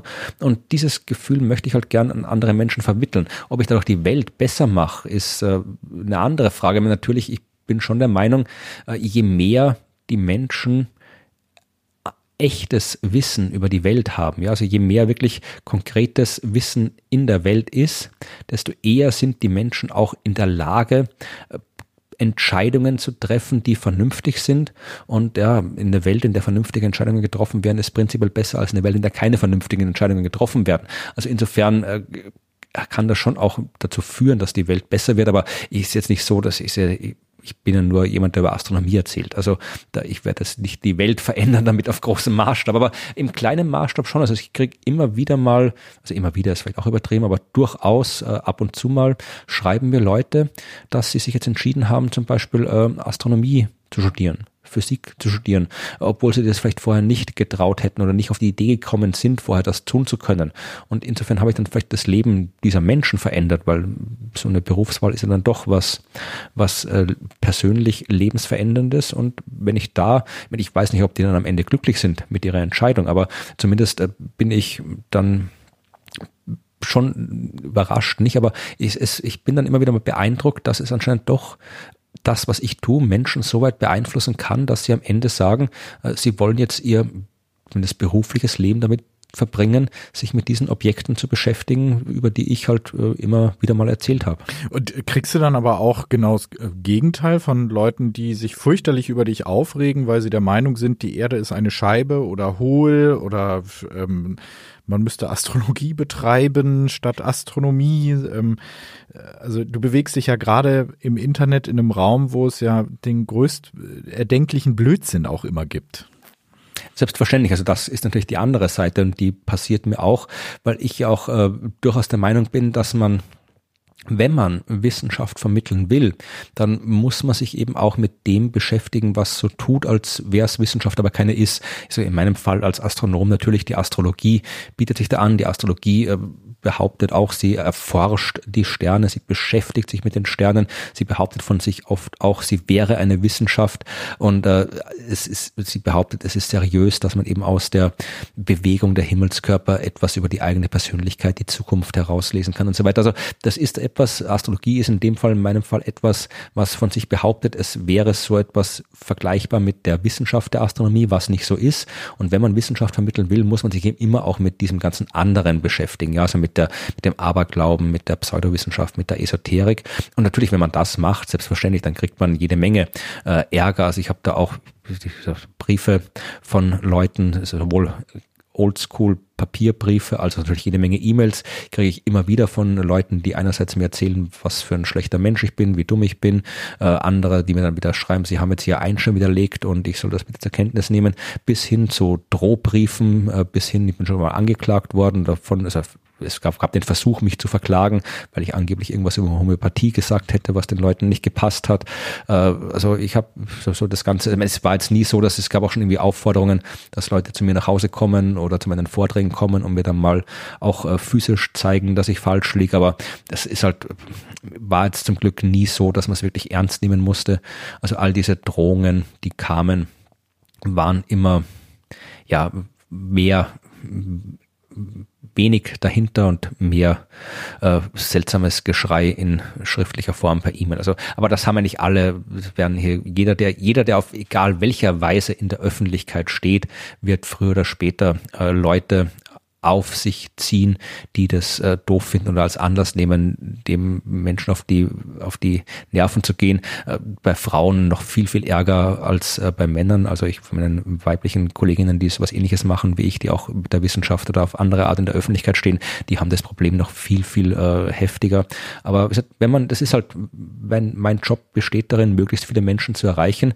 Und wenn man viele Menschen erreicht, äh, je mehr Menschen man erreicht, desto größer ist die Chance, dass irgendwelche Deppen dabei sind. Lässt sich nicht vermeiden. Aber äh, weil du jetzt gerade die Astrologie angesprochen hast, hier unsere Mitpodcasterin Tina, die äh, liest einem immer gerne das Horoskop vor. Was ist jetzt an Astrologie so schlimm? Ja, schlimm ist mal prinzipiell nix. Ja, also äh, das ist natürlich, wenn man jetzt irgendwie so, es gibt ja ganz viele, die halt einfach so aus Spaß das Horoskop lesen. Das Problem ist nur, dass das halt nicht das Einzige ist. Also es gibt tatsächlich äh, Menschen, die haben halt vielleicht wirklich große persönliche Probleme, was auch immer. Die haben ihren Job verloren, die haben ihren Partner, ihre Partnerin verloren und äh, oder sind krank oder was auch immer man für Probleme haben kann. Es gibt jede Menge Probleme, die man haben kann. Und äh, diese Menschen suchen dann Hilfe. Die kann man auf vielerlei Art kriegen. Ja, man kann, wenn es wirklich ist, man kann sich psychologische Hilfe holen. Man kann äh, mit guten Freunden reden und das hilft einem. Aber viele gehen dann eben auch, äh, zum Beispiel lassen sich von einem Astrologen helfen und äh, das ist dann eben Hilfe auf Basis äh, von Dingen, die nicht existieren, von, von Phänomenen, die nicht da sind. Und wenn da dann äh, die Astrologie quasi als Hilfestellung verwendet wird, ist das immer ein bisschen zweifelhaft, weil oft funktioniert es ja auch. Also das hat ja quasi sicher so eine Placebo-Wirkung, ist fast schon das zu wenig gesagt. Also äh, vielen Menschen hilft es ja auch, weil es natürlich auch eine verlockende Vorstellung ist. Wenn es jetzt sagt, irgendwie hier, äh, dein, deine Frau hat dich nicht deswegen verlassen, weil du dich schlecht verhalten hast, weil du äh, irgendeinen Fehler gemacht hast, sondern deine Frau hat dich verlassen, weil die Sterne gerade nicht gepasst haben. Ja, da kann man quasi die Verantwortung abgeben, die eigene Verantwortung. Und das ist immer kritisch, wenn man quasi nicht selbst die Verantwortung für das übernimmt, was man äh, macht, sondern diese Verantwortung abgibt. Und das ist eine Gefahr bei der Astrologie. Die andere Gefahr, die es existiert, ist so ein bisschen eine Diskriminierung, weil natürlich wäre für mich zu weit, wenn ich jetzt äh, sagen würde, die Astrologie ist äh, rassistisch, äh, aber die Astrologie diskriminiert natürlich, denn man wird in der Astrologie willkürlich Gruppen zugewiesen anhand seines Geburtszeitpunktes. Ja, Sternzeichen äh, kann ich mir nicht aussuchen, welches ich habe, das wird mir zugewiesen und anhand dieses willkürlichen äh, Merkmals werden mir Eigenschaften zugeschrieben, äh, für die es keinerlei irgendwie geartete seriöse äh, Grundlage gibt, dass jetzt ein Löwe so sein soll oder ein Zwilling so sein soll, aber diese Eigenschaften werden mir anhand meines Geburtszeitpunkts zugeschrieben. Äh, und wenn es dann, und das kommt tatsächlich auch vor, es kommt vor, dass sich Leute irgendwo um einen Job bewerben und den Job nicht bekommen, weil das Personalbüro das Ganze irgendwie astrologisch ausgewertet hat. Ja, wird meistens nicht dazu gesagt, weil es dann kann man es irgendwie wieder einklagen oder wegen Diskriminierung klagen, aber ganz viele, so in der, in der, bei Banken, bei großen Firmen, in Personalabteilungen, da wird Astrologie verwendet und diverse andere pseudowissenschaftlichen Methoden verwendet. Und das ist dann, dann ist, das ist eben eine andere Kategorie, als nur mal eben ein Horoskop in der Zeitung zu lesen und sich ein bisschen drüber zu amüsieren. Und vielleicht der dritte Punkt noch, es ist generell nicht gut, sich zu sehr mit dem Irrationalen zu beschäftigen, beziehungsweise äh, je öfter man je mehr irrationale Gedanken man zulässt, also je mehr oder je irrationaler die eigene Weltsicht wird, äh, desto eher wirkt sich das dann auch weiter aus, desto stärker pflanzt sich das fort. Oder wenn man, wenn man einen Blödsinn glaubt, dann glaubt man vielleicht auch den anderen Blödsinn auch. Wenn ich dran glaube, dass die, dass die Erde flach ist, dann glaube ich vielleicht auch dran, dass irgendwie Bill Gates uns alle mit äh, Corona-Chips äh, umbringen will, weil das eine nicht sonderlich logischer ist als das andere. Und äh, je mehr irrational in der Welt ist, Irrationalität in der Welt ist, desto eher problematischer sehe ich das für die Welt. Man sieht, man guckt, wenn man sich anschaut, äh, wenn jetzt in den USA äh, nicht Donald Trump an der Macht wäre, der durchaus sehr irrational ist, äh, sondern jemand anderer, dann wird die Welt dort auch anders aussehen. Und das ist durchaus etwas, was die Astrologie jetzt nicht allein verantwortlich, äh, allein zu verantworten hat. Also ich gebe jetzt der Astrologie nicht die Schuld an sämtlichen Problemen dieser Welt, aber sie ist eben eine irrationale Sicht auf die Welt und man fährt meiner Meinung nach immer besser, wenn man die Welt rational betrachtet. Glaubst du eigentlich, dass der Blödsinn, wie du es nennst, durch das Internet und die ganzen sozialen Medien, also auch das, wo du dich drin bewegst, dass der Blödsinn da eher verstärkt wird und auf dem Gewinnweg gerade ist oder dass man dadurch, dass jetzt so Wissenschaftspodcasts und all das möglich sind, also bei YouTube, also Martin Kim, wie, wie wahnsinnig viele äh, Follower wie die hat, ähm, glaubst du, dass eher diese aufgeklärte Gegenbewegung ähm, dadurch gestärkt werden kann? Ich weiß gar nicht, äh, ob man jetzt sagen kann, dass quasi der, die Irrationalität durch das Internet mehr geworden ist, stärker geworden ist. Sie ist auf jeden Fall sichtbarer geworden. Sie ist besser vernetzt worden als vorher, weil man sich jetzt halt wirklich vielleicht, wenn ich, wenn ich irgendwie äh, eine seltsame, eine, auf welchem Weg auch immer irgendwie eine irrationale Idee präsentiert bekomme, dann kann ich die im Internet äh, sofort verstärkt bekommen, dann finde ich sofort 100 andere, die genau den gleichen äh, Quatsch jetzt sagen wir mal hier glauben. Ich finde, äh, die Algorithmen von YouTube, von Google, von Facebook schlagen mir sofort jede Menge andere dazu passende Irrationalitäten vor.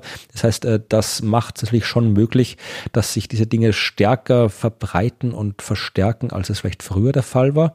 Aber wie gesagt, ja, das andere stimmt natürlich auch. Äh, es haben so viele Menschen, es haben so viele Menschen wie nie zuvor die Möglichkeit, sich öffentlich zu äußern. Das führt natürlich dazu, dass sich sehr viele Menschen öffentlich äußern, die halt äh, Blödsinn, irrationalen Quatsch, Verschwörungstheorien äußern, aber natürlich können auch alle anderen so äußern. Also den Job, den ich jetzt mache, hätte ich früher nie machen können.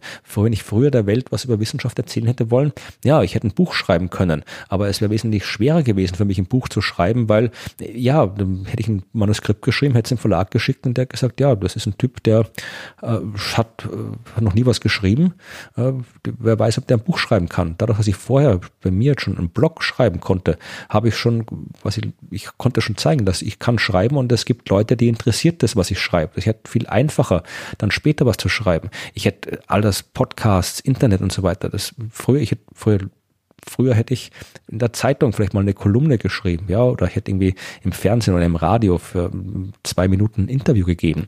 Also all das, was ich jetzt mache, hätte ich früher nicht machen können. Und ganz viele andere Menschen, die jetzt sich auch über Wissenschaft, über andere Themen äußern, äh, können das auch jetzt machen und konnten das früher nicht machen. Also es, ich glaube, man kann weder das eine noch das andere sagen.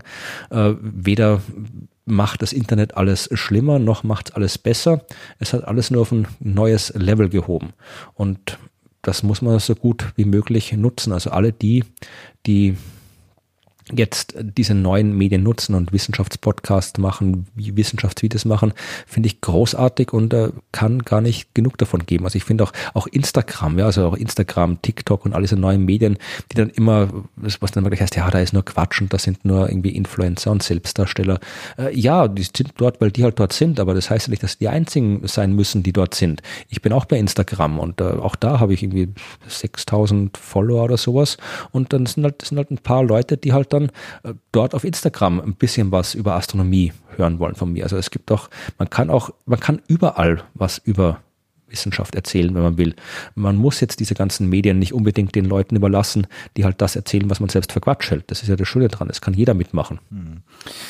Wir müssen, bevor wir jetzt auf die Zielgerade einbiegen, nochmal ein bisschen über äh, Transalpinität, möchte ich es nennen, reden. Ähm, okay.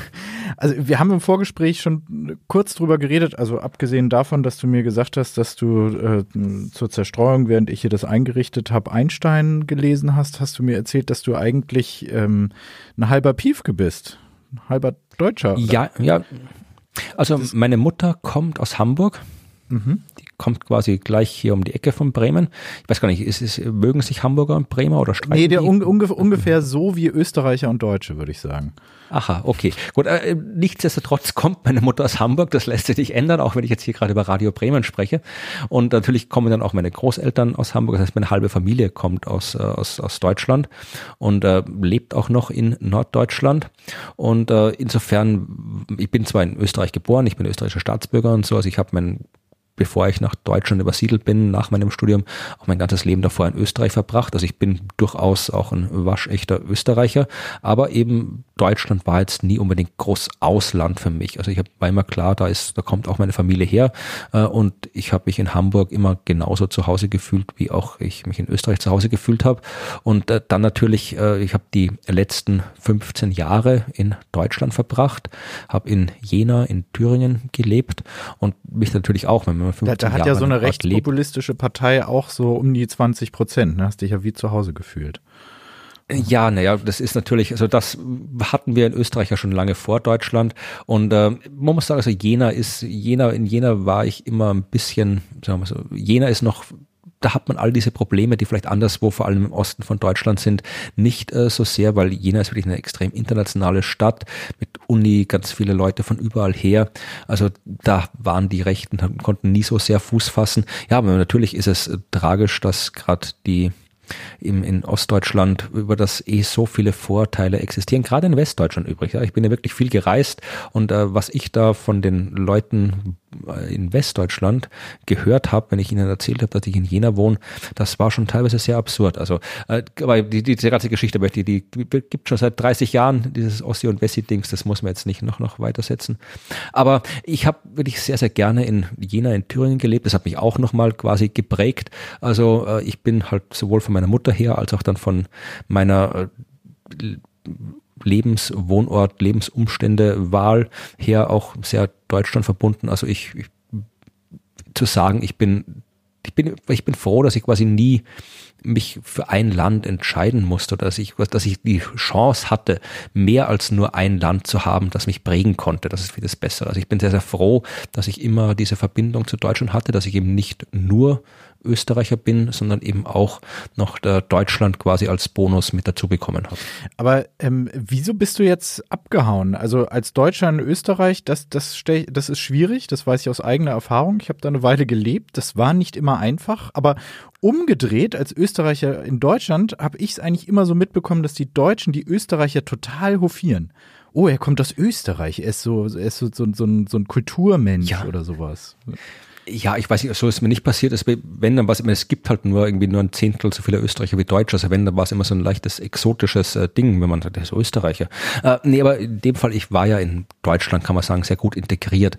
Ich habe ja auch von meiner Sprache her, ich klinge ja äh, für die meisten nicht wie ein Österreicher, sondern eher wie ein Deutscher.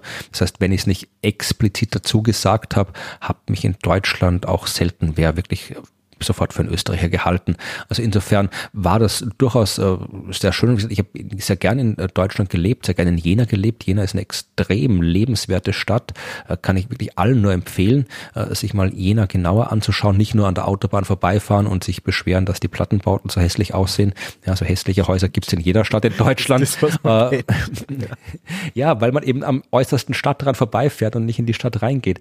Äh, Jena, ich möchte jetzt hier kein Jena, ich kriege auch nichts von der Thüringer Tourismus Tourismusbehörde werde ich jetzt hier über Jena äh, schwärmen, aber Jena ist wirklich eine extrem schöne, lebendige, kulturell vielfältige, lebenswerte Stadt. Fahrt alle mal hin.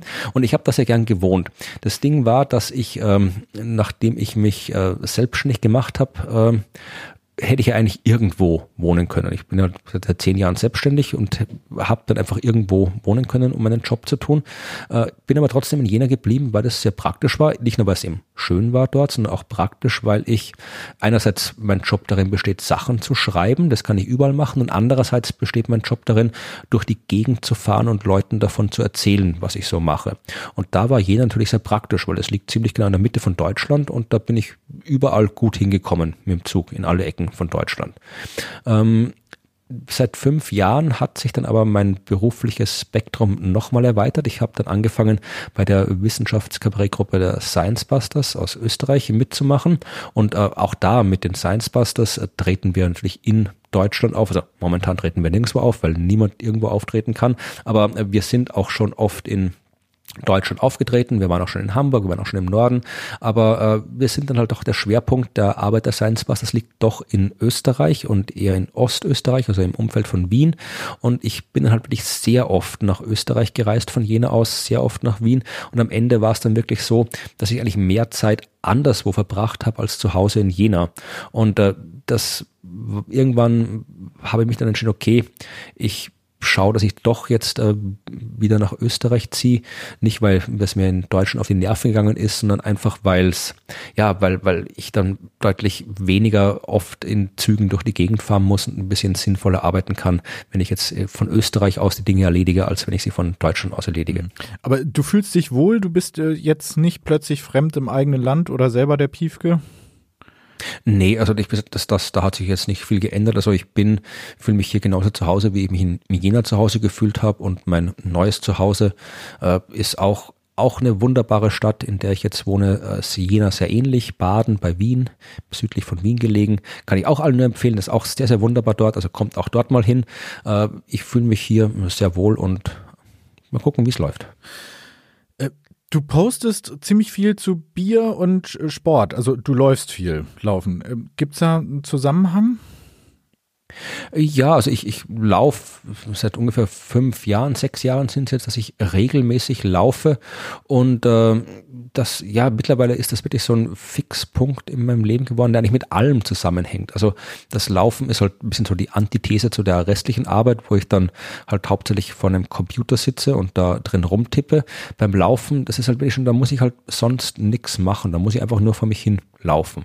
Ja, und da beim Laufen, das sind die Momente, wo ich halt so, sagen wir mal, da kann ich kann ich in Ruhe denken oder nicht denken, je nachdem, was ich gerade Lust habe. Äh, ich kann da laufen und mir einen Podcast anhören und muss sonst nichts machen. Ich kann aber einfach laufen und nachdenken und gucken, irgendwie, ich laufe einmal die Woche, mache ich so eine lange Strecke, da laufe ich dann so 30 Kilometer ungefähr. Und wow. da, da, das, das, das ist ja fast das ist ein bisschen so, ja, eben nur fast. Äh, aber das ist dann jetzt schon, schon so meditativ. Also da kommen dann die Gedanken dann gehen sie wieder und dann fällt mir da was ein und dann fällt mir hier was ein. Also sagen wir mal, das ist das eigentlich, was ich festgestellt habe, was ich jetzt eigentlich brauche, um den Job, den ich mache, richtig zu machen. Weil äh, wenn ich immer nur quasi Output habe und nie irgendwie eine Gelegenheit habe, dass ich alles, äh, was reinkommt, irgendwie mal in Ruhe setzen kann und ich in Ruhe drüber nachdenken kann, dann, dann kann ich meine Geschichten nicht erzählen, dann kann ich meinen Job nicht machen. Also insofern ist gerade dieses fast tägliche Sport, äh, Laufen extrem wichtig für den Job, den ich mache, weil ich ja, sonst, sonst wäre ich irgendwann quasi komplett leer geschrieben und von dem ganzen neuen Zeug, was vielleicht irgendwie in meinen Kopf reingekommen ist, gibt es keine Gelegenheit, dass sich das irgendwie vernünftig sortiert und das passiert bei mir beim Laufen. Mhm. Was machst du sonst noch gegens Leerschreiben oder hast, hast du Angst, dass dir mal die Geschichten ausgehen könnten? Ach, nicht im geringsten. Also das ist eine Angst, die ich nicht habe. Also ich habe es oft so, so diesen Effekt, den man hat, so aus dem klassischen äh, schlechten äh, Klischee, wenn die Frau vorm vollen Kleiderschrank steht und sagt, sie hat nichts anzuziehen. Ja, äh, so ähnlich geht's mir auch oft, dass ich mir denke, ich habe eine Liste mit 20 Themen, die ich vielleicht von dem Podcast nehmen könnte, aber jetzt in dem Moment gerade nicht die richtige Lust, die richtige Motivation, eines der Themen zu machen und dann denke ich mir, ach, was könnte ich jetzt schreiben? Aber prinzipiell, also ich habe noch nie das Problem gehabt, für meine Arbeit, dass mir die Themen ausgehen. Äh, sei es jetzt eben für meine Podcast, oder ich schreibe auch schon seit fast äh, fünf Jahren für Spektrum der Wissenschaften eine Kolumne über Mathematik, ja. Äh, auch da gehen mir die Themen nicht aus. Das ist ja gerade das Wunderbare an der Wissenschaft, ja. Wenn ich über die Wissenschaft schreibe, das erstmal gibt so viel Wissen, dass das kann einem nicht ausgehen. Und dann findet man ja ständig was Neues raus. Das hört ja nicht auf. Ja, also da kann, das, die Themen können mir nicht ausgehen. Das ist, das ist eine der wenigen Ängste, die ich nicht habe, dass mir die Themen ausgehen können. Okay, dann freuen wir uns auf eine ganze Menge mehr von dir. Florian, danke, dass du bei uns warst in unserer kleinen Podcast-Kuschelecke hier. Ähm, noch ein kleiner Hinweis an euch, wenn ihr den Freiraum mögt, dann gebt uns, gebt uns doch ein paar Sterne bei iTunes oder in der Podcast-App, die ihr so benutzt. Das hilft uns einfach, den Podcast ein bisschen bekannter zu machen. Und dann noch etwas, was für uns noch ein bisschen wichtiger sogar wäre, falls ihr es erübrigen könnt, dann freuen wir uns über eine kleine Spende von euch. Wir sind ein gemeinnütziger Verein, sind also darauf angewiesen. Klickt euch doch mal bei Steady ein Abo für den Freiraum Podcast. Gibt es als Dankeschön auch Zugriff auf extra lange Folgen mit den ganzen Fragen aus dem Publikum, die Florian gleich noch beantworten darf. Ja, alle Infos dazu findet ihr bei Steady auf der Webseite oder auf unserer Webseite freiraum.fm. Macht's gut, bis bald. Den Freiraum Podcast hört ihr überall, wo es Podcasts gibt. Wenn euch gefällt, was wir machen, dann gebt uns doch eine Bewertung bei iTunes oder der Podcast-App eurer Wahl. Das erhöht unsere Sichtbarkeit und motiviert uns weiterzumachen. Wenn ihr uns einen Audiokommentar schicken wollt, geht auf unsere Website freiraum.fm. Dort findet ihr auch die Show Notes und den Link zu unserer Steady-Unterstützerseite. Allen Spendern, die den Freiraum ermöglichen, ein großes Dankeschön. Freiraum. Auf den Punkt und dann noch weiter.